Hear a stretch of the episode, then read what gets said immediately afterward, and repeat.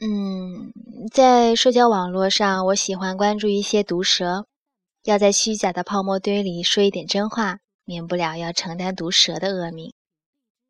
有一次，我看到有人问一个毒舌：“为什么玫瑰成了爱情的象征？”他回答：“因为廉价。”我大笑，觉得很过瘾。是的，首先，表达爱必须用玫瑰，是商家和大众传媒合谋的结果。本是极其个性化的爱情，因此有了标准化的仪式。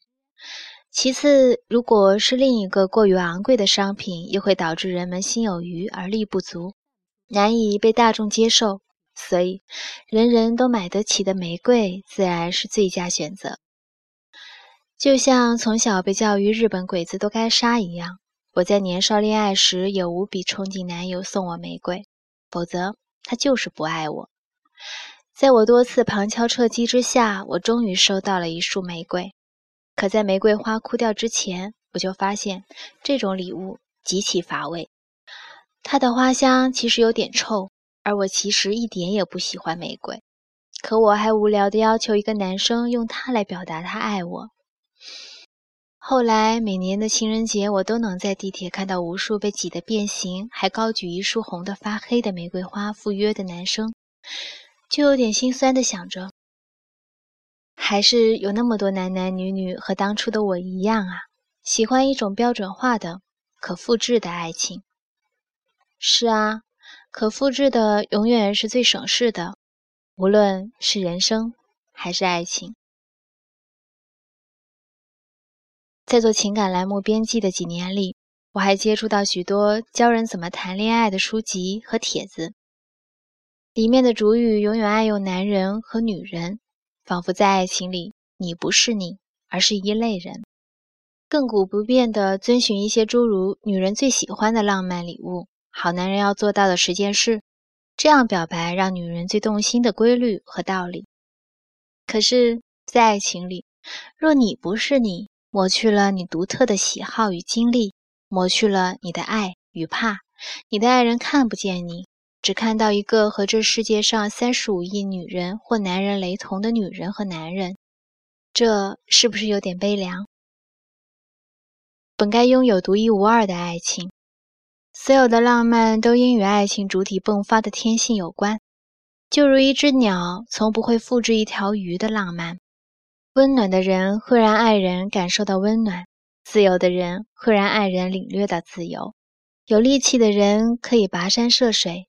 有灵感的人可以写一首小诗。爱情最不该让我们的想象力枯竭，走上一条流水线的单行道。有想象力的爱情，一切都那么自然。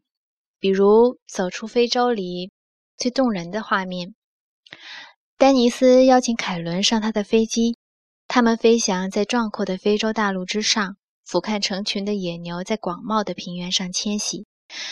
在巨大的河流上惊起上万只白色水鸟，穿越云雾和阳光，尽情打量上帝的杰作。就这么简单。他爱他，他不会用任何其他人鼓吹的方式去取悦他。他生命中最美好的体验就是从上帝的眼睛看这个世界。那么，他将这份奇妙的礼物与他分享，而他，因为他。见识到他以前从来不知道的壮美，他们的世界都因对方而变得更有想象力。人们常常把爱情和艺术放在一起谈，是因为爱情可能是普通人这一辈子最接近艺术状态的时候。痴狂、无理性，像个诗人一样有无穷无尽的激情与创造力。可多少人把这激情与创造力献祭给了商业计划和偶像剧？像个蹩脚的编剧卷抄着一个被人抄烂的剧本，如此辜负爱情的降临。我有一个朋友喜欢画画，并不是很有天赋，然而他曾用两个月的时间笨拙地画了七张画，送给他当时的男友。每幅画的主题都是他精心挑选，在他心中有特别的意义。他说他后来再也没有画过那么多画，他也不再爱那个男人。但回想起他们一起看那些画的时刻，有一种真实的触动在他们之间流淌。爱情给了我们做艺术家的机会。你邀请一个人进入你的世界，你借给他你的眼和心，你愿意让他看到一切你认为美好无比的事物，而那本来是孤独的，瞬间会消融的，没有人知道的美好。因为爱情的分享成为永恒，成为你和这个世界永远无法割断的连接。无论你和他是否白头偕老。是否结婚生子？可如果你没有自己的世界，你没有发现，也没有创造，连对爱情的态度也是建立在众人的态度之上，那么这爱情比水中的月亮还虚幻，比白衣请战的木屋还要脆弱。如果一份爱情没有激发你一点想象力，而是任你在消费主义浪潮中和他人的口水里随波逐流，我甚至要怀疑你是否真的。遇到了爱情，因爱情做一些有想象力的事情吧。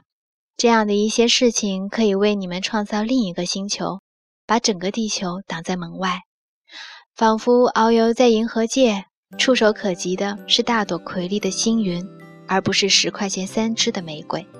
那才是爱情应有的风景。你给我了一个微笑，我可不。可以用一个拥抱还你，你让我有心跳，哎呦，我有什么办法也叫你神魂颠倒？你的眼睛在笑，我望着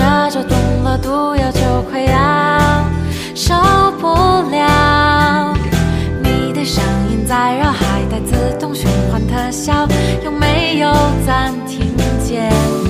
可以 stop？。我们还要走很长的时间。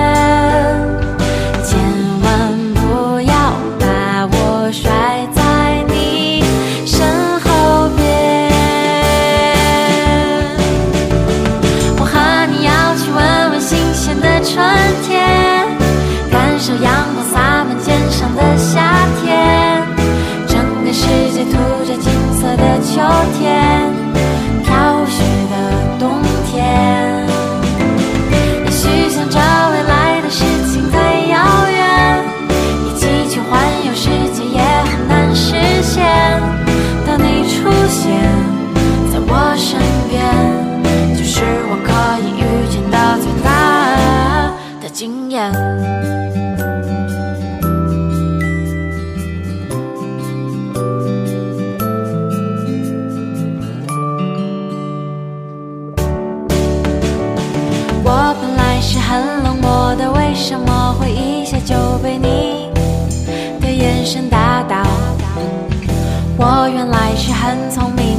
为什么会遇见